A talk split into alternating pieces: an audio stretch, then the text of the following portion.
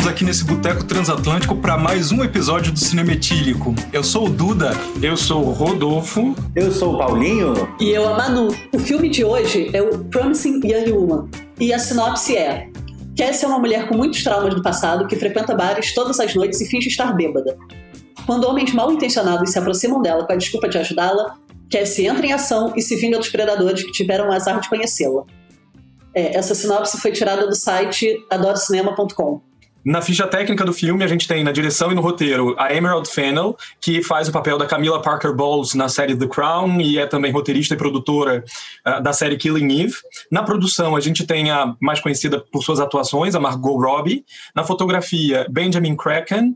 A direção de arte é de Liz Klotzkowski e a montagem de Frédéric Toraval. Uh, no elenco, a gente tem a personagem principal, feita pela Carrie Mulligan, a Cassandra Cassie.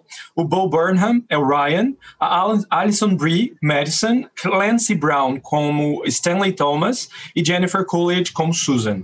E as pontuações nos principais sites: 7,5 no IMDb. No Rotten Tomatoes foi 91. O site deu 91, gente, olha só. E 87 do público. E o Metacritics, 72. O filme está concorrendo a diversos prêmios, já foi indicado a, a, diversas premiações, entre as principais. No Globo de Ouro foi indicado como melhor filme de drama, melhor direção e melhor roteiro, melhor atriz para Carrie Mulligan. E também no Critics' Choice, além dessas mesmas categorias do Globo de Ouro, também está concorrendo a cabelo e maquiagem e figurino. E, e a Carrie Mulligan também está indicada a melhor atriz no SEG Awards, né? Exatamente. Every week. I go to a club. I act like I'm too drunk to stand. And every week, a nice guy comes over to see if I'm okay. You okay? You are so pretty. I am a nice guy. Are you? One, two, three, Agora, o melhor prêmio, para não dizer o contrário, é. Vamos começar o comentário por aqui, gente. Que é que nomes traduzidos são esses, por favor? Realmente. Promising Young Woman vem da, da, seguinte história. A Emerald Fennell ficou incomodada porque em 2015 houve um caso de estupro bastante abafado pela mídia. O, o estuprador, ele se chamava Brock Turner, e a imprensa sempre falava que ele era ou o nadador né, do time de nado da Universidade de Stanford, ou então ele, uh, eles diziam que ele era um promising young man, um, um jovem promissor. E uh, houve algumas reportagens na época de uh, problematizando isso, né, e dizendo quando é que vão passar a chamá-lo de estuprador e não de promising young man. Daí foi que a Emerald Fennell teve a ideia de fazer né, esse roteiro, é, começando justamente com essa cena que é a cena de abertura do filme, né, de uma mulher tendo a roupa retirada e ela tá dizendo para, para, para, com uma voz meio bêbada, até que ela perde a voz de bêbada e fala para, e aí o cara entende que ela não tá bêbada, e foi ali que começou o roteiro. Mas então ela tá trabalhando em cima dessa crítica, né, do Promising Young Man, Promising Young Woman, e aí virou Bela Vingança. Ou então, em Portugal, como é que é? Uma miúda com potencial. Uhul! filme da sessão da tarde, né? Que, exatamente, que parece um filme da sessão da tarde, né? Esta miúda com potencial vai conhecer uma galerinha muito louca e fazer altas aventuras. Nesta terça, a sessão da tarde vai entrar no ritmo de Britney Spears. Queria encontrar minha mãe. Queria vê-la de novo. E aí, o que, que vocês escolheram hoje pra gente beber? A gente, assim, seguindo a direção de arte do Yeah. filme. Total! Olha! Summers by. É um, uma cidra de blackberry. Summer's By. Não, não tem no Brasil, meninas. É, não sei se vai estar focando. Oi, meninas do Tupão. É, a gente tá vendo. Parece um Keep Cooler. E tem esse tom meio cor pop, né? Do. do É, total. filme. Total. Verdade. E a gente vai de, de um Cabernet Sauvignon chileno, Vinha Todos, que a gente recebeu na assinatura do Divino. A gente faz uma assinatura mensal e recebe sempre duas, duas garrafas de vinho de muito boa qualidade. Quero só dizer que a gente não está recebendo para falar isso, tá? Eduardo está aqui fazendo uma aposta. Divino escuta nós e, e manda o vinho de graça. Divino, fica a dica. Vamos lá. Brindemos. Brindemos! Ah. E... Vamos lá. Como é que é a história do filme? Então, tem a Cassie, né, no, no filme, e ela, ela sempre faz um, uma espécie de, de golpe ao contrário, né? Ela sempre se finge de bêbada em alguns bares, até que um cara desses que gosta de se aproveitar de mulheres é, bêbadas se aproxima dela, leva para casa dele, e aí, quando o cara tá prestes a passar para o ato, né? Ele já está abusando, mas quando ele vai efetivamente passar para o estupro, ela fica, né, sóbria, é como se ela ficasse sóbria, mas ela estava sóbria o tempo todo, e aí ela consegue se vingar do cara. E são sempre vinganças de alguma forma sutis, né? Ela nunca ataca. A vingança está no sentido do percebe, entende a merda que você fez e evita fazer essa merda depois. Eu fiquei com a impressão de que não. Essa primeira especificamente, que é o primeiro caso que o filme ah, apresenta, sangue, não né? mostra o, a continuação. Depois que o é, quase estuprador, né? Estuprador em potencial é, percebe que ela não está alcoolizada, o filme corta para o dia seguinte, para ela andando na calçada e tem muito sangue. É verdade. Então a gente. É ketchup. É ketchup. Ela tá comendo um cachorro quente. Começa, a câmera sobe e você vê o sangue na perna. Na perna e no braço. E aí quando sobe mais, ela tá comendo um cachorro quente, entendeu? Ah, eu não percebi que era, que era ketchup, eu achei que fosse sangue. Não. E aí a nossa dúvida era se era sangue porque tinha havido um embate. É, a gente até ficou pensando, porque aí depois ela chega em casa e marca, né? Escreve o nome do cara e marca no caderninho. A gente ficou viajando por que que tinha marcação em azul e marcação em vermelho. Pois é. Em vermelho é quando ela foi violenta, em azul é quando ela não precisou ser violenta. Isso, isso que É. dá a entender. E eu acho que isso, isso também é uma pegadinha do filme também. Pra gente, é, pra começar a pensar que é um filme de suspense, de terror, Sim. assassinato. E aí depois ele se Ah. destrói. Bom, mas con- continuando com a história, aí em paralelo, né, a essas espécies de, de correção que ela vai fazendo, tem uma história dela com uma amiga que sofreu um abuso, um estupro. Essa amiga, a gente vai entendendo aos poucos que morreu, né? E que tem pessoas que participaram do acobertamento da situação do estupro e da possibilidade de que o estuprador seguisse carreira, se formasse em medicina e se tornasse um, um bom profissional. Então, o filme começa a se estruturar em torno de espécies de capítulos, né? Se vingando de cada uma dessas pessoas até que ela chegue no grande autor do estupro. Não é só o acobertamento. Quer dizer, as mulheres que estão em volta participam de um acobertamento. Mas, apesar de dar a entender que a penetração é só de um cara, tinham outros ali segurando e assistindo. E tanto que ela fala que no dia seguinte a menina chegou cheia de hematoma, toda roxa, toda marcada. Então, teve uma participação também desses outros homens, mesmo que não tenha sido penetração propriamente dita, né? Bom, e também em paralelo ela começa um romance. É, no início dá a entender que ela é uma personagem incapaz de se relacionar romanticamente com alguém, é, até que aparece um colega da faculdade, né, meio que por acaso, a encontra no café onde ela trabalha e já chega se mostrando muito interessado, dizendo que era afim dela na época da faculdade. E ele insiste e aos poucos ela vai baixando a guarda e a gente começa a ver uma outra faceta dessa personagem que deixa de ser só a vingadora implacável e começa a ser também uma mocinha. A gente começa. Aliás, a gente começa só parênteses, a gente começa a ver a cara da Carrie Mulligan nesse momento, porque até então ela está irreconhecível, ela é outra mulher totalmente. É, e aí é, é justamente quando o filme brinca com a comédia romântica, com o filme romântico, que a Carrie Mulligan efetivamente aparece, aquela carinha de mocinha apaixonada dela surge. A sensação que me passa é como se ela tivesse paralisado a vida dela na hora em que acontece essa situação de abuso com a amiga, né? Sim, ela saiu da faculdade. Porque ela sai da faculdade, mas ao mesmo tempo continua morando com os pais sem perspectiva de saída, continua a trabalhar naquele café que ela própria fala que não tem nem como alugar um quarto porque não paga o suficiente. Então tem toda uma paralisação da vida, né? E acho que até um pouco da vida da família, né? Nos momentos em que aparece a relação da mãe com ela, o próprio cenário da casa, é muito esquisito, né? Ela parece, ela dá demonstração de ter dificuldade de ter afeto em geral, né? Não só numa relação romântica, mas essa relação com os pais também é marcada por uma secura da parte dela, os pais se ressentem disso, né, por ela não se mostrar afetiva, não querer receber afeto, não querer receber presente. Eu concordo plenamente com a Manu, eu acho que é isso, ela está paralisada no tempo e uh, ela precisa realizar a vingança para continuar. Acho que é isso. Quando a vingança tiver sido realizada, ela vai poder continuar. E aí a gente chega na sequência, quer dizer, não literalmente na sequência final, mas numa sequência que é quase no final, que é a grande vingança, né? A bela vingança do título em português do Brasil, que ela chega na despedida de solteiro do estuprador, fantasiada de stripper, né, como enfermeira. Ninguém a reconhece, embora né, pudessem reconhecer, porque o próprio cara era colega dela de, de faculdade, os outros caras que estão ali também tinham potencial para reconhecê-la, ninguém a reconhece, porque ela está muito maquiada, tá, enfim, está fantasiada. Ela, enfim, convence o cara a subir para o quarto, enquanto os outros iam ficar ali embaixo se divertindo. Na verdade, ela já tinha dopado, né, ela dá uma bebida alcoólica com algum sonífero para eles, sobe para o quarto, ele não quer transar com ela, ele diz que quer se manter fiel à futura esposa, mas ela prende ele na cama com algemas e se revela.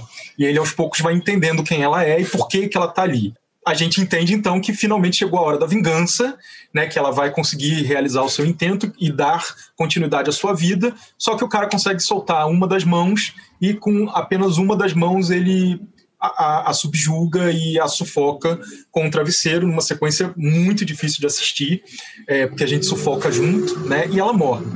É, ela morre e ainda assim ela consegue realizar a sua vingança, porque no casamento do cara por meio de mensagens que ela tinha deixado disparadas, né, previamente, cartas que ela tinha mandado para algumas pessoas-chave, fica-se sabendo que se ela tivesse desaparecido, era muito provável que ele tivesse assassinado ela e a polícia acaba levando o cara preso. Esse é um momento muito tenso para mim do filme, que é achar que, mais uma vez, o cara é, estuprador, escroto, vai se dar bem, né? Exatamente, eu achei isso e, sensacional no roteiro. Já no final, nos minutos finais do filme, o cara se dá bem, eles queimam o corpo e vai pro casamento dele, o casamento acontece, tudo muito feliz, a gente fica, não é possível que mais uma vez esse cara vai se dar bem. Eu achei isso genial. Ele passa a madrugada inteira preso na, na cama, porque tá algemado, uma das mãos ainda tá algemada, é, os amigos estavam dormindo, né, estavam dopados, então ele passa a madrugada inteira preso na cama com o corpo dela ali do lado. E aí quando esse amigo entra, quando ele descobre o que aconteceu, descobre que realmente ela, ela foi morta, né? As falas dele são muito angustiantes, porque a primeira coisa que ele diz é: você não teve culpa. Ele repete isso o tempo todo. Você não teve culpa, você não teve culpa. É, e aí você fica assim, como assim você não teve culpa? E eles queimam o corpo com a maior sem cerimônia, né? Eles estão é, é, incinerando o, o, cadáver de uma mulher que foi assassinada por um deles, como se fosse um, sei lá, um documento de papel, uma prova que eles têm que tacar fogo para apagar, né? Eu achei essa cena até cômica, filmada de uma maneira cômica. Tipo, ele olha e tem a mão dela para fora, aí ele chega e dá um chute assim na mão dela para dentro da fogueira, até de um jeito engraçado. Parece que a diretora fica do lado dos criminosos.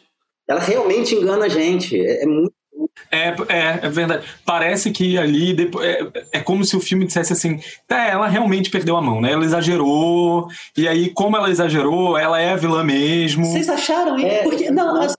Tem um momento que eu achei. Foi de uma. Assim, como se quisesse colocar uma lupa é, em cima da escrotice dele, sabe? Eu concordo Sim, com a Manu. Eu concordo com a Manu. Eu vi dessa maneira também. Eu acho que é quase histriônico, é. né?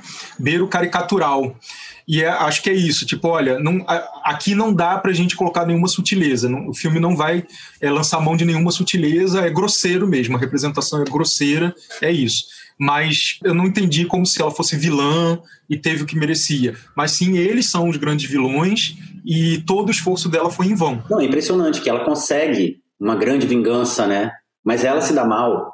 Eu fiquei um pouco em dúvida nessa cena da da, da Bela Vingança, porque a sensação que eu tive, mesmo desde o início, né, o, quando ela se faz de bêbada e é levada para casa dos caras e, e aí você descobre que ela não tá bêbada, com a reitora, na verdade são pseudo quer dizer, são pseudo-vinganças no sentido de quando eles reconhecem que estão errados, ela fala assim: ah, não aconteceu nada, tá tudo bem. E aí a minha dúvida em relação a essa cena era: será que seria só mais uma encenação e quando o cara virasse e falasse, olha, realmente eu estava errado, foi estupro, eu estuprei, eu reconheço, ela pararia ou se ela se vingaria mesmo, cortando o corpo dele como ela diz que vai fazer, ou se ainda uma terceira opção, na verdade a bela vingança acaba por ser a morte dela. É, eu também. É, se, é não dá para saber, né? Se ela planejou desse é. jeito. Se ela sabia que ia ser morta, se ela sabia. Mas ela, ela prendeu ele. E ela. Será que ela sabia que ele ia conseguir se soltar? Ele tenta se soltar várias vezes e não consegue. Ao, ao, mesmo tempo, não é, gente? Nós adultos, a gente sabe que, que ao que tudo indica, ela usou umas algemas de sex shop. E a algema de sex shop não é a coisa que mais algema, né? Assim, elas são meio fragizinhas. Ai, você não sabe. Você é do tipo que não tenta se soltar, né? Você nunca. Você Ai, Então, assim, por experiência própria, elas são muito fragizinhas, João. Causam mais sensação quando você tira. Ai. É, você nunca. Ai, então, assim, pra mim, Puta que pariu, aquela cena da vingança dela com a diretora, eu achei genial. Aquela vingança. Eu queria fazer com muito professor, com muito diretor, com muita gente. Porque eu acho que são vinganças mesmo. Porque a vingança não é, não seria chegar e matar a diretora da escola, não ia estar tá ganhando, não ia ter nada com isso.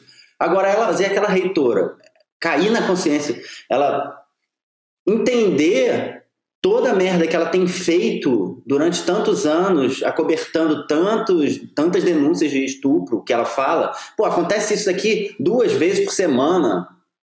Pô, duas, gente, duas vezes por semana, como assim? E ela coberta todos. E aí, ela conseguir fazer essa mulher mudar o ponto de vista dela, isso aí, para mim, é grande vingança. É o top. Eu me lembrei do. Tem o final do, de um livro daquele Michael Moore, é, documentarista e meio agitador, né, lá estadunidense, tem um livro dele que se chama Stupid White Man. E o final é assim como o Dick Cheney passou a ficar favorável à população LGBTQIA+ dos Estados Unidos, quando sua filha saiu do armário, eu gostaria também que o filho do fulano de tal saísse do armário, o filho do Beltrano, lá, lá, lá. E é um pouco isso, né? Porque aquela vingança é de fazer a pessoa sentir na pele, tipo, eu não sou sua filha, né? Eu não sou filha da reitora, então ela não entende, ela me vê como alguém que buscou ser estuprada, ou a minha amiga como uma pessoa que buscou ser estuprada. É, assim como a vingança com a amiga dela, né? Tipo, ah, ela bebeu, então ela podia ser estuprada, ela sabia. E aí ela fazia a mulher beber, ficar bêbada e achar que pudesse talvez ter sido estuprada, né? E, e, e, também deixar a gente com essa tensão, porque é isso, são umas vinganças meio é, coito interrompido, né? É porque a gente queria que fosse, pelo menos eu, eu queria que fosse de verdade, que a filha da reitora tivesse de fato lá batendo um papo com os caras. Não no sentido de ser estuprada, mas que a mãe chegasse e visse que podia ter acontecido com a filha dela. Ela já corta de partida, né? Ela garante que não vai ser desse jeito, que não, nada de grave vai acontecer, mas ela coloca a pessoa diante da possibilidade e, e do incontrole da pessoa diante desse tipo de situação. Tipo, não é você que manda, você está fora da, da, possibilidade de mandar, porque você está tá vulnerável naquele momento, né? Mas na, na sequência com o advogado. Ele é um advogado especializado em. Em libertar promising young men de. Isso. Né? Desse tipo de situação. Então, ela tem uma cena em que ela procura esse advogado e, e o advogado se mostra arrependido. Né, profundamente arrependido, o cara chora e parece ser real, né, parece é, ser verdadeiro. Nem, e não é aí... é nem só arrependido, eu acho que ele de fato quebrou, né, assim, ele tá psiquicamente muito mal, tanto que ele precisou se afastar do trabalho. E nessa sequência, no fim dessa sequência, ela se encontra com um, possível capanga que estava esperando no carro dela, né, do lado de fora, e aí o cara fala: "Eu não preciso entrar". É, ela fala: "Não". E, e ele pergunta: "Mas eu vou receber de qualquer maneira?". Vai. Então acho que aqui fica também ambíguo, né? Porque se o cara não tivesse se arrependido, talvez o capanga entrasse para dar porrada nele, ou talvez matar. É, mas a gente não sabe. Todo o filme leva a crer que não ia ser nada de grave. Pois é, eu não sei se é uma, é uma coisa que a diretora fez para enganar a gente. Porque ela não parece ser uma pessoa burra, assim. Parece que ela sempre ah. faz coisas que não vão dar problema na polícia para ela. Tem uma hora que ela tá saindo de um dos bares com um cara que o namorado chega e pega os dois. Quando o cara que tá saindo com ela percebe a situação, vira e fala assim: Ah, você é aquela psicopata. O fulaninho saiu daqui com você, ele me contou. Eu tive essa sensação que todo mundo sobrevive. E em relação ao advogado, porque assim, ela bate na porta dele e na verdade a gente não sabe o que ela faria, qual seria o enredo criado caso ela não percebesse a reação desse advogado. Porque eu, eu, acho que nesse momento tem um embate, assim, né? Quando ela vê que ele tá quebrado, ela quebra também. Tanto que, se não me engano, é justamente o momento em que ela para as vinganças, né? Que ela desiste e vai viver a vida com o namorado. Vai, porque aí ela sai de lá e vai encontrar a mãe da amiga. Sim, a mãe da amiga fala para deixar de lado. A mãe da amiga precisa seguir adiante. E uma cena simbólica que tem uma, no meio uma... dessas duas que parece até eu com a minha ideia de editor, é, se fosse cortar, eu cortaria essa cena, mas ela é muito simbólica. Então talvez não, não era para cortar. Era uma cena que ela tá no meio do cruzamento com o carro e vem um cara, bah, bah, bah, bah, não sei o que, sai daí! E ela sai do carro e quebra os faróis do carro do cara. Yeah. E fica uma ponte atrás dela e ela fica no meio da rua, assim, tremendo de raiva. Eu fico pensando qual é também o trauma dela, porque eu acho que o trauma não é só a perda da amiga, eu fico com a sensação de que essa personagem tem um trauma só dela também com esses caras. Tem uma frase do pai dela, depois que eles conhecem o namorado, depois daquele jantar bizarro né, com o namorado, que o pai dela vira e fala assim: Ah, você sabe que a, a Nina, eu acho, era como uma filha pra gente, a gente sente muito a falta dela, mas a gente também estava sentindo muito a sua falta. É. Então, assim, acho que essa fala, assim, é muito marcante, né? De acabou para você também, né? Morreu, de alguma forma, morreu junto, né? E aí me leva a uma outra questão que eu queria conversar com vocês sobre o que, que vocês acharam. Talvez tenha um pouco a ver com o que a gente tem discutido hoje em dia, né? Que é Carol com K, BBB 21, né? É, vem, eu cancelo a obra, eu cancelo a pessoa, quem sou eu para cancelar alguém? E aí eu fico pensando se, por exemplo, o, o desfecho do relacionamento dela, até que ponto a gente pode perdoar uma pessoa por isso? É de fato polêmico, é pra gente discutir. Mas é, é, isso, o cara ele é legal, ele mudou de postura diante da vida, mudou de postura diante da relação. Você vê que ele foi cuidadoso com ela, que ele convidou para ir pro apartamento, mas a priori parece que era mais um trauma dela do que efetivamente ele querer estuprá-la, até porque ela não estava bêbada depois daquele encontro, né? E aí ela tem aquela arma para usar contra ele. É claro, eu, eu, acho que eu também usaria no, no lugar dela, mas eu fico pensando se não dá para a gente desculpar, se tem um momento que a gente perdoa ou não. Eu fico pensando, se a gente acredita numa justiça que é reparadora, né, que, ou que deveria ser, se a lógica punitiva é que depois de punido a pessoa pode voltar para a sociedade, por isso a gente não tem pena de morte, por isso. Se a gente acredita nisso como sociedade, por que, que a pessoa não pode. É, ser desculpada? Por que, que o goleiro Bruno não pode trabalhar de novo? Por que, que a Suzane von Richthofen, ninguém quer que essa mulher trabalhe e volte para a sociedade? É como se ela tivesse que perpetuamente ficar presa, mas a gente não é um país que, ah, como, como nação, a gente não defende a prisão perpétua. Aí, é, é, enfim, estou viajando para um monte de questões outras, mas pensando nisso, assim, que é, será que o cara não devia ser desculpado? E aí, que momento a gente desculpa? Que é diferente do, do, do médico lá, o escrotão, o que realmente estuprou a amiga, que nunca pagou. Eu fico pensando se o, o namorado da, da, da, da Cassie, ele não pagou em algum momento. Não sei. Eu acho que antes da gente continuar essa discussão, que é muito boa, seria legal a gente contar um pouquinho sobre como acontece esse desencanto dela por ele. Ah, que a gente não comentou isso, a gente só disse que reapareceu esse cara que era colega de faculdade, que se interessa muito por ela. É, num primeiro momento ela se mostra redia, mas aos poucos ela vai baixando a guarda e começa a ter uma relação fofa, né? Uma relação bem de comédia romântica, de apresentar os pais, os pais ficarem super felizes de conhecerem o namorado, né? Aquelas sequências fofinhas de casal é, no quarto e tal, até que depois dela ter reencontrado a ex-colega de faculdade, que ela embebeda e fica achando que foi estuprada, essa colega de faculdade entende que tinha sido escrota e, como uma forma de tentar se redimir, entrega para ela um vídeo do estupro da amiga dela, que circulou na época e ao qual ela não, nunca tivera acesso. É o primeiro momento que ela vê esse vídeo, ela presencia a cena do estupro da amiga. E um dos caras que está apoiando o estupro é o atual namorado dela. E ela decide terminar com ele porque considera inviável ter um relacionamento romântico com um homem que apoiou o estupro da amiga. Eu acho que não dá para perdoar. Assim, uma coisa tipo, porra, chifrou, pegou a amiga quando ela tava bêbada, sabe? Os dois estavam bêbados, foi lá, pegou a amiga. Mas assim, o cara assistiu o estupro, não parou e continuou quieto durante sete anos, né? Que eles falam no. E ele próprio, cara, a reação que ele tem, a resposta que ele dá na hora assim, mas nós éramos meninos.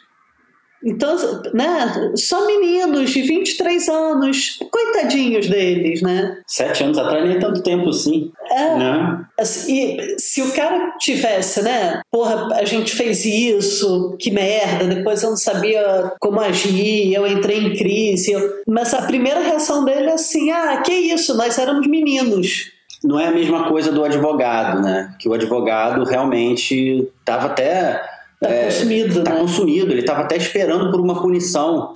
Quando ele deixa ela entrar, ele fala: Eu estava esperando por isso. E ela pergunta: Você quer que eu te machuque? Ele: Eu quero.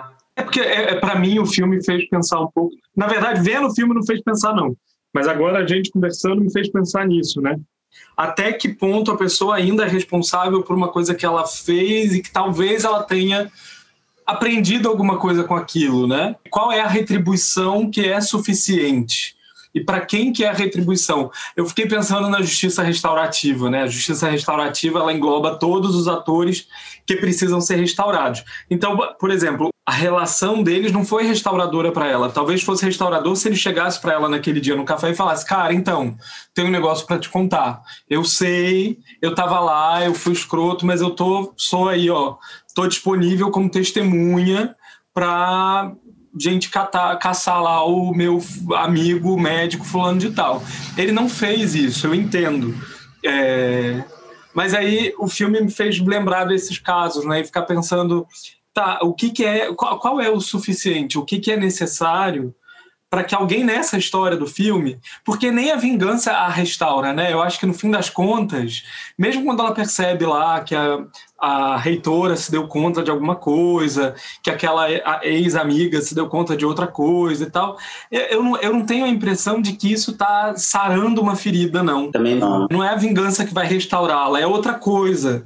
E aí talvez ela precise entender qual é essa coisa, mas ela não tem tempo. Eu queria só chamar a atenção para um ponto é, da construção do personagem do namorado dela, que é o paralelismo com o estuprador. Na festa de despedida de solteiro, ele se mostra um cara maduro e apaixonado pela noiva, mas que mas só, que... só dizer que nesse momento a Manu tá fazendo uma cara de nojo. De... Não. Mas nem fodendo. Eu não tô defendendo. Não, eu, eu, eu, Manu, não, eu quero deixar bem claro. Eu não tô defendendo o personagem, é. nem dizendo que eu acredito. Eu só quero realmente reforçar o paralelismo entre os dois personagens, tá? Ele se mostra um cara maduro e apaixonado pela noiva e que não tá afim de participar de uma transa enlouquecida como stripper na despedida de solteiro. Mas quando ele descobre quem é a stripper e qual é o objetivo dela e tem a chance, ele não pensa duas vezes em matar. Ele, ele vai muito mais além do que trair a futura esposa, do que transar. Ele mata aquela mulher. Então, acho que o filme defende que, em determinados contextos, um macho escroto é sempre macho escroto. A gente tem que lembrar que o namorado dela foi convidado para aquela festa e só não foi porque ela viu o vídeo e terminou com ele, né? E, e teve. Ela exige que ele não ela vá. Ela exige né? que ele não vá. Então ele, ele foi convidado, ele poderia estar lá. Verdade. E se aquela stripper não fosse ela, se ele tivesse lá, a stripper não fosse ela, não houvesse esse contexto, e a stripper fosse estuprada, é provável, eu acho que o filme defende isso, que ele participasse do estupro. É mesmo sendo um namorado romântico e, e apaixonadíssimo por ela. É, ninguém ali aprendeu nada. Porque né? ninguém ali aprendeu nada. Porque é isso, tipo, quando a gente tá bêbado, a gente tá loucão e tem uma mulher se insinuando e doida para ser estuprada, a gente participa, cara, porque a gente perde a cabeça. Eu acho que o filme propõe isso, sabe? É, efetivamente, você pode ter um relacionamento saudável com determinadas mulheres, com a mulher que você escolhe para sua vida, e continuar sendo é, um po- potencial estuprador para outras mulheres, que você considere que são mulheres que estão à disposição do estupro. É, que é o que aquele grupo de, de amigos fala logo no início, né? Quando ela. A primeira cena do bar, quando ela finge que tá bêbada. É, E eles viram e falam: Ah, mas tá vendo? Ela tá aí, tá querendo. é. Tá se colocando nessa situação, né? Eu acho que é muito interessante o filme coloca isso o tempo todo. Essa ideia de que se a mulher bebe, ela não tem controle sobre si e todos podem se aproveitar dela, né? A ideia do cu de bêbado não tem dono. Mas é cu de bêbada não tem dono, É. né? Porque de bêbado tem. De- é, É, de é, bêbado de tem, a gente respeita. é, é verdade. É, eu acho que tem essa cultura que hoje em dia está muito em voga, né? Falar da masculinidade tóxica. Eu acho que tem essa cultura coletiva do masculino, do masculino heterossexual, sabe? Você pode ser super delicado com as mulheres e atencioso e um gentleman, mas quando você tá com a galera e passa uma mulher gostosa, você tem que fazer uma piada escrota para reforçar a tua masculinidade perante o grupo, para encenar a masculinidade perante o grupo. Eu acho que o filme tematiza isso, né? O quanto é possível manter essas duas identidades, o mesmo homem manter essas duas identidades. Não, eu, eu me lembro, eu me lembro de uma. Eu ouvi uma vez um homem trans falando como foi tentador para ele fazer parte da lógica macho heterotop. Porque, enfim, ele sempre teve uma experiência como mulher, né? Porque nasceu com corpo feminino. Quando fez a transição, era uma espécie de reconhecimento, né? Tipo, pô, tem outros brothers ali que me veem como homem e tal. Isso era importante. E aí que ele aproveitou esse espaço por muitos meses, até se dar conta do quanto de coisa escrota que eles falavam sobre mulher e do quanto eles faziam e riam do que faziam com mulheres e contra mulheres.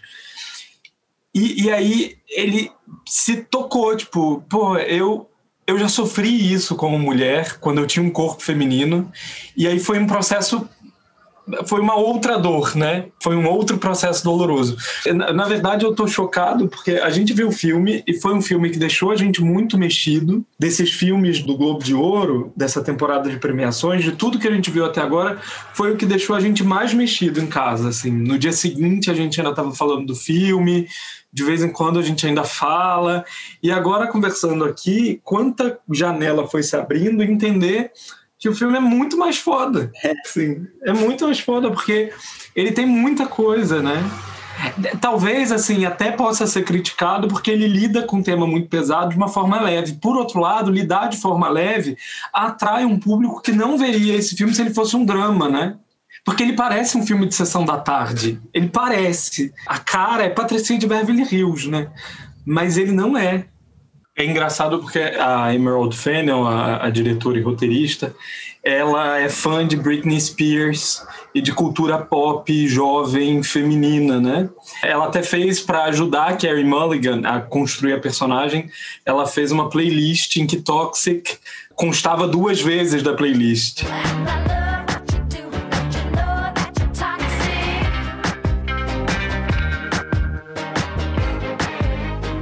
E uma das paradas assim do visual do filme é justamente brincar com o visual do mundo pop feminino, que ela quer mostrar assim, olha, é, é, não é guilty pleasure, é, é, o pop feminino ele também a gente pode discutir coisa séria a partir disso, né? E ele serve como trampolim para discutir outras coisas. Isso me faz lembrar uma discussão que estava muito em voga no início dos anos 60, é, nos cinemas de vanguarda, né, nos, nos, cinemas que se propunham a fazer uma discussão política, inclusive o Cinema Novo aqui no Brasil, em que havia uma divisão entre aqueles que acreditavam que o verdadeiro cinema político era aquele que experimentava esteticamente e que rompia com a, as, as padronizações, com as convenções, e outras pessoas que defendiam o que esse filme faz. Não, a gente tem que narrar tal como as plateias estão esperando que o filme seja realizado. A gente tem que entregar o que a plateia quer, mas com um conteúdo político que a gente quer para a gente conseguir chegar até as pessoas. Filme experimental afasta público, filme convencional atrai. E se a gente tiver um conteúdo político num filme convencional, a gente vai cumprir o nosso propósito. E embora não seja um filme é, político no sentido radical do termo, né? Esse é um filme que se propõe a, a trazer uma discussão política numa linguagem muito palatável né, dialogando com essa proposta lá do início dos anos 60. Muito interessante. Uma coisa que me chamou a atenção e que eu gostei muito é que o filme ele passa por vários gêneros, né? Ele vai de um suspense para um drama, para uma quase comédia romântica, e você entra, né? Ele realmente. É verdade. Eu não tinha pensado dessa forma, mas faz todo sentido. E, e passeia bem, né? Assim, bem. Ele isso. convence, como cada um desses gêneros, né? Convence e tem tudo a ver, ele não é gratuito, isso não é feito de uma forma gratuita, né? Tem a ver com o roteiro, tem a ver com o que eles querem passar, a sensação, o clima. não sei, durante o filme, por ele ter uma estética quase sessão da tarde, né? É, na fotografia, na direção de arte tal, ele não me pareceu um filme que se leva muito a sério. Mas ao passar do tempo, ele vai mostrando cada vez mais a sua cara e a gente não desgruda o olho, a gente fica ali.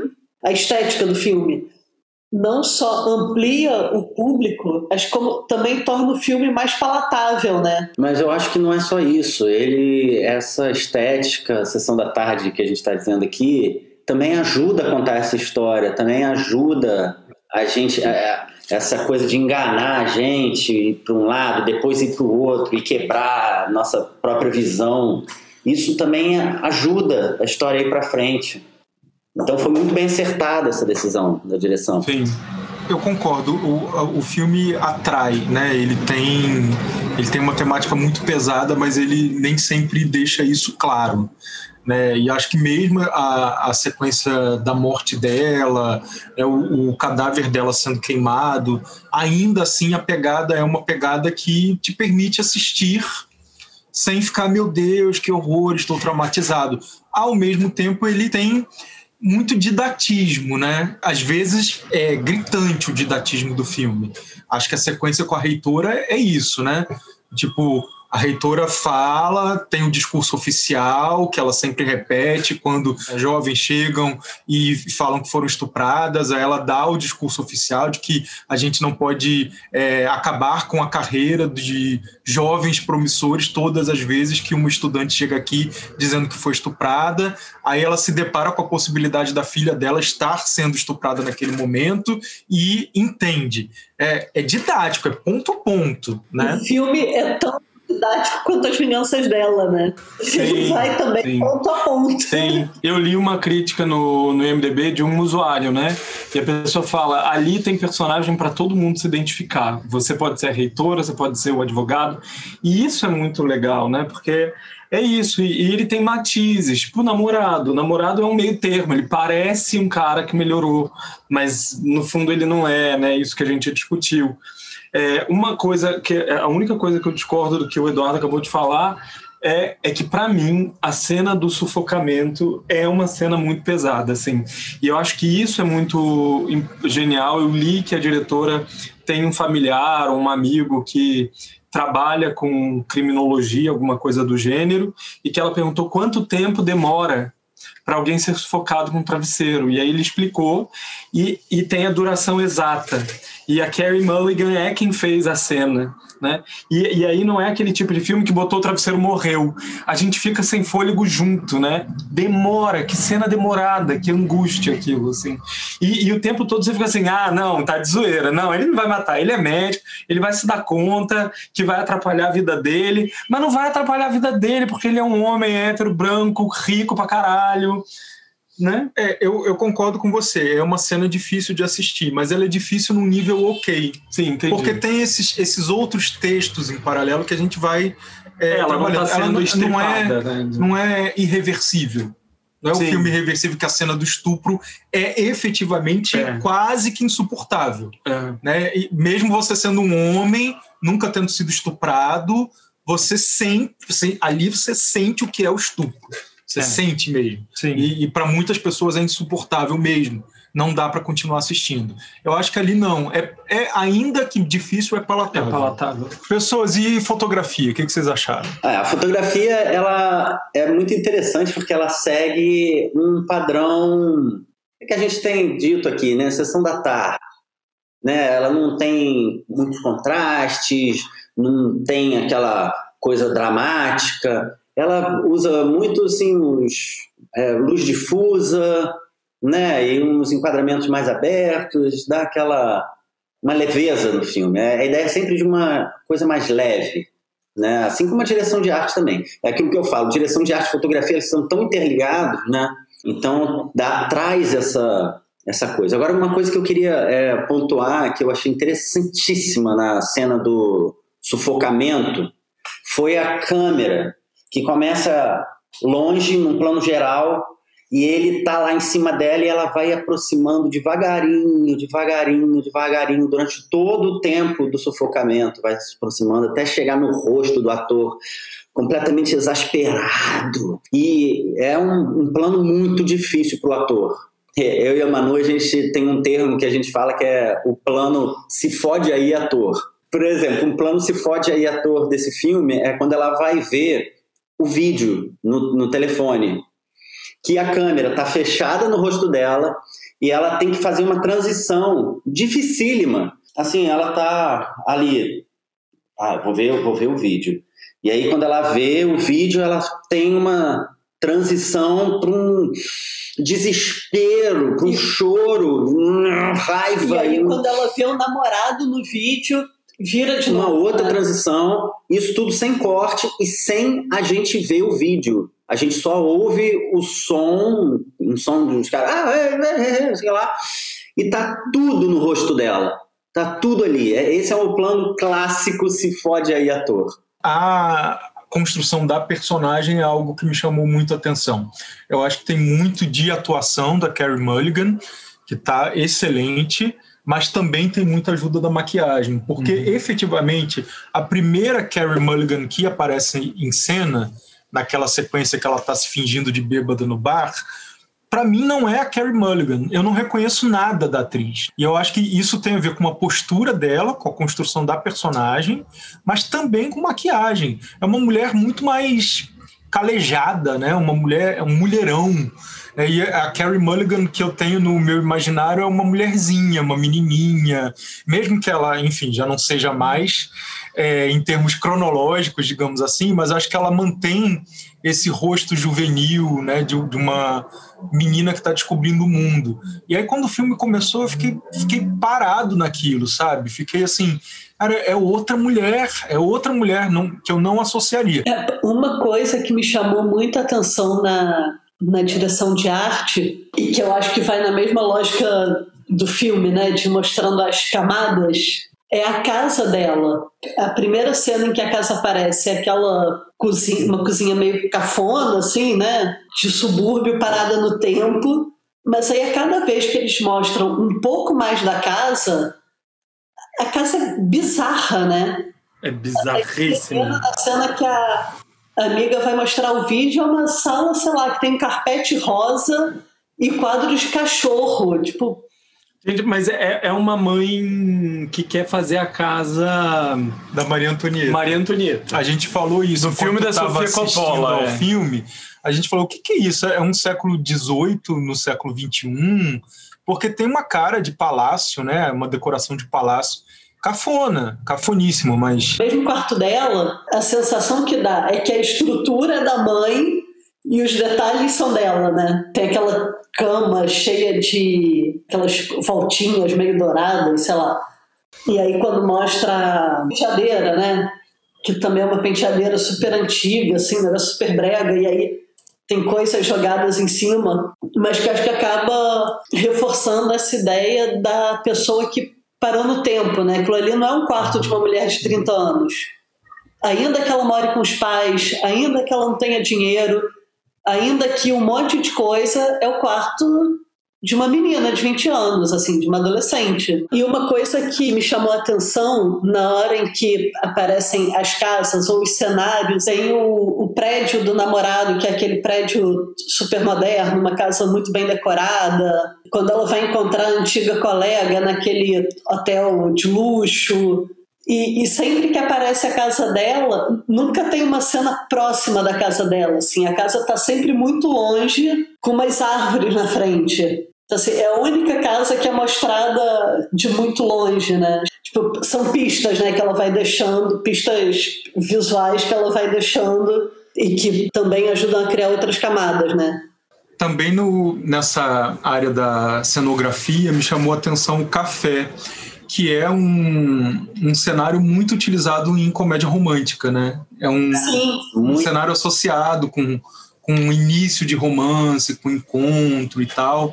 E achei legal que tenha sido ali que começou o, o quase não sei se um quase romance, foi um romance de fato, né? Mas que terminou mal. É, e aquela cena, né, dela sendo muito irônica, tipo, ah, no seu café, cuspindo...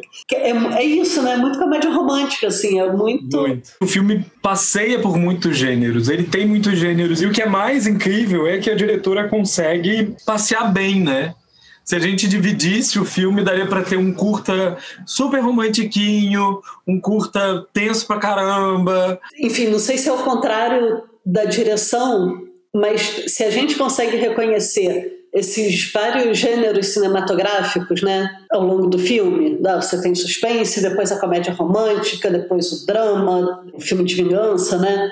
Na atuação, isso perpassa o tempo todo. É ela que modula, né? E, é, essa modula, eu acho.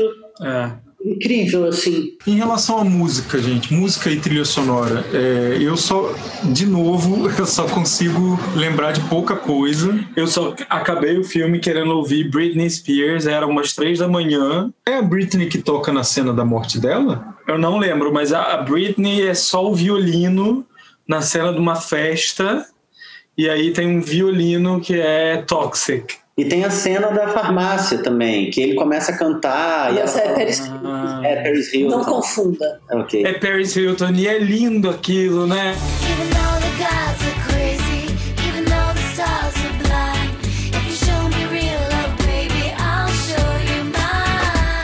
Eu gosto também, que eu queria comentar sobre a montagem do filme, inclusive tem nessa cena da farmácia, que é uma montagem paralela enganosa e que ele usa isso na cena da farmácia e também no final do filme, que é assim, o que é a montagem paralela, né? É uma montagem que foi criada logo no início do cinema, que você mostra uma ação acontecendo num lugar e no outro lugar acontecendo uma outra ação simultaneamente. Então, há tanto tempo que a gente assiste filme que a gente já interiorizou isso, a gente entende que são duas cenas acontecendo ao mesmo tempo, em dois lugares diferentes. Só que nesse filme, não são duas cenas acontecendo ao mesmo tempo. É uma cena acontecendo num tempo e a outra cena acontece mais no futuro, ou às vezes no passado. Por exemplo, no final do filme, que isso fica mais claro. Na cena do casamento, a gente vê o advogado abrindo a carta e vendo a carta que ela deixou. Isso não foi na hora do casamento, foi antes. Depois a gente vê várias outras, várias outras situações acontecendo que não foram junto com o casamento. Não, mas a sensação que eu tenho é que ela até brinca, né, de te enganar, Porque assim, quando chega a carta para advogado, né, se eu não aparecer, você entregue esse celular para não sei quem, enfim. E, e, aí mostra a cena do casamento. Aí mostra a polícia na casa onde foi a despedida de solteiro, mostra a cena do casamento. Você ainda está achando que aquilo está acontecendo paralelamente. Até a hora que a polícia chega e você fala assim, cara, não, é. já teve uma investigação. É, teve todo um processo então, antes, não foi ao mesmo tempo. Né? Acho que ele, né? E aí, junto com isso, vão chegando as mensagens é. e as pessoas vão achando os, os códigos, né? Chefe da cafeteria que acha o colarzinho. Uhum. E uma coisa que eu gostei muito, a, a chefe da, da cafeteria é uma atriz trans. E isso não é uma questão pro filme, né? Eu acho isso muito bom, porque é a possibilidade. Que é isso, né? Ela é uma mulher. Ela não é uma mulher trans, ela é uma mulher. E aí o filme colocar nesse lugar, ela é uma mulher. Eu sei porque eu via lá o Orange is the New Black. Ela é uma personagem importante da série, então conheço por isso. Mas fiquei muito feliz de ver é, é, e ela manda super bem. A Laverne Cox, Laverne Cox, ela manda muito bem e aí é isso, vê-la pela primeira vez num papel de mulher, que a transexualidade não é uma questão para o papel. Né? Isso é uma coisa que me chamou atenção, tipo aquele The Personal History of David Copperfield, que é um filme que os atores atuam independente das cores deles, das origens. Então você tem uma dama da corte inglesa é, negra e ou indiana. O David faz. Copperfield é interpretado é, pelo... o David Copperfield, Copperfield é o Dev Patel. Dev Patel, indiano. Então é isso assim, é alguém que está atuando, acredita na personagem. Se o cara mandar bem, é, ele vai te convencer. Isso é muito bom. Né? E, e, nesse caso da Laverne Cox, não é nenhuma questão de convencimento, mas é a questão do cinema começar a botar pessoas trans para fazerem papel de homem ou mulher, né? enfim, sem, sem que a transexualidade precise ser o cerne da personagem. Né?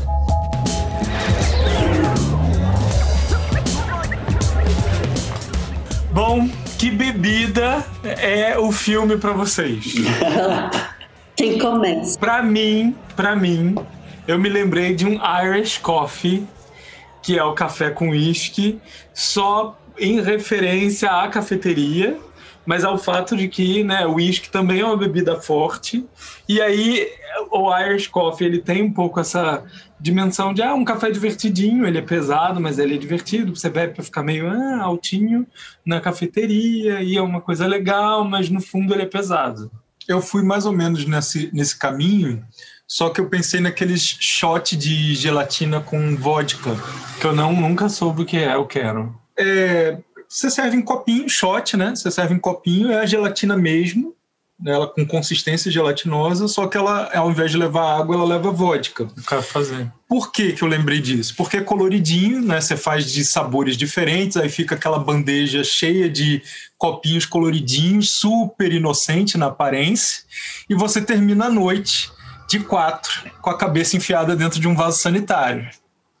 E acho que é um pouquinho o que o filme faz com a gente, né? Ele começa com essa com esse tom coloridinho e atraente e deixa a gente vomitando no final. Fazer isso amanhã. isso me lembra muito o melzinho da Lapa. Né? As pessoas que já frequentaram a Lapa lá no Rio de Janeiro sabem bem que vendem um melzinho com cachaça num tubinho de plástico. Que aquilo ali é uma delícia, gente, é uma delícia. Quando você vai levantar, o mundo roda e você não sabe onde está seu pé, mais o chão vai embora e é uma confusão, rapaz. É bem o que é o filme mesmo, né? Verdade. E para você, Manu? Oi! E pra você, o filme é qual bebida? Ai, um suco. Mentira. um suco verde. De clorofila. Não, então, vou dessa vez cumprir o meu papel aqui no cinema etílico, que é trazer uma bebida popular, entendeu? A, a vivência popular das bebidas. Pra mim, esse filme é daquelas caipivódicas de morango. Quer dizer, não é nem caipivódica, é batida de morango, que é né, aquela vodka, sei lá de onde. Natasha! Pensado e morango batido naquele liquidificador que né, já bateu, sabe Deus o que. Enfim, para mim o filme é essa bebida, assim, que é exatamente isso. Você olha e fala, ai, que rosinha, ai, que levinho. É a caipifruta da festa junina. É, de quermesse, né? Assim, aquelas bem de quermesse.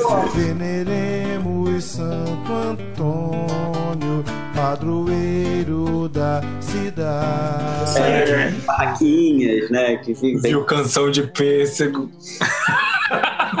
tá piorando, gente. Não, o que eu quero dizer é que o filme é bom, mas ele é doce. e começa doce. Ele é fake doce. É. É fake doce. É fake doce não, porque o doce ajuda a potencializar o álcool, gente. Essa é a questão. Verdade, verdade. Mas veja bem, é, pra gente encerrar então o episódio de hoje, que filme ou que série, enfim, o que que vocês vendo uh, Promising Young Woman lembraram e o que que expandiria esse universo para o ouvinte que quiser ir para outras coisas? Então, pensando em pessoas vingativas, não só pessoas vingativas, mas pessoas vingativas que a gente, assim, né, apesar de um pouco questionável moralmente, nossa, traços de psicopatia, será? Mas que ainda assim a gente quer que se deem muito bem. É, minha indicação seria o Kill Bill. Excelente. Eu, eu pensei em Monster, aquele filme com a Charlize Theron, pelo fato de que aquela personagem, né, a Eileen, é, mas enfim, é uma personagem real e ela só fez o que fez porque ela sofreu muito ao longo da vida e tem muitos traumas. Ela própria, já presa, próximo ao fim da vida, ela diz: tudo que eu fiz foi culpa de vocês, de vocês, a sociedade, né, e tal. Então fiquei me lembrando desse filme. Duda, Paulinho. Olha, eu, eu, tive dificuldade, assim, de encontrar um filme, confesso que ainda estou com dificuldade, mas durante esse papo, eu não sei por que me veio na cabeça um filme francês, que é uma comédia muito engraçada sobre uma coisa bizarra, sobre assassinatos, que é o Serial Lover. Ah, eu adoro esse filme. Eu morri, eu lembro que eu vi no cinema, eu morria de rir no cinema e do lado as pessoas, ai que horrível. E ela mata as pessoas de formas mais absurdas do mundo, assim. Eu acho que tem, esse, tem um pouco desse clima mesmo. Eu lembrei de um clássico, Thelma e Louise, do Ridley Scott, de 91 é, por conta da amizade entre duas mulheres, né, uma amizade é, que leva à morte das duas. Né, no caso da Thelma e Louise, ao mesmo tempo, na, na sequência antológica, em que elas decidem se jogar do, no canyon, né? E no, no caso do Bela Vingança, não se dá no, ao mesmo tempo, mas as duas acabam morrendo, né? E a, a protagonista, a Cassie, por conta da amizade, morre por levar a sério esse amor que ela tem pela amiga. É, no Thelma e Louise tem uma, uma abertura para uma leitura homoafetiva também, né? O filme deixa isso um pouco em aberto. Aqui não é o caso, mas é, de qualquer maneira é uma amizade entre duas mulheres que decidem lutar contra o machismo, contra a opressão masculina e as duas morrem no final. E se você gostou do episódio de hoje, se você gostou do nosso projeto, segue a gente nas redes sociais, manda sua sugestão, seu comentário, pode sugerir filmes que você queira que a gente comente. É sempre cinemetílico, tudo junto, cinemetílico. Esse é o Instagram, arroba Cinemetílico. No Facebook a gente também tem uma página, Cinemetílico. E o nosso e-mail é cinemetílico.gmail.com. Então é isso, pessoal. Beijo! Beijo. Adorei conversar muito com vocês. Muito bom. Mais uma vez foi ótimo. Estar sempre maravilhoso. É sempre muito bom. Sempre muito bom. Muito bom. Muito beijo. Valeu, um beijão. Beijo. Beijo. Muito bom. Beijo. Até o próximo Cinemetílico.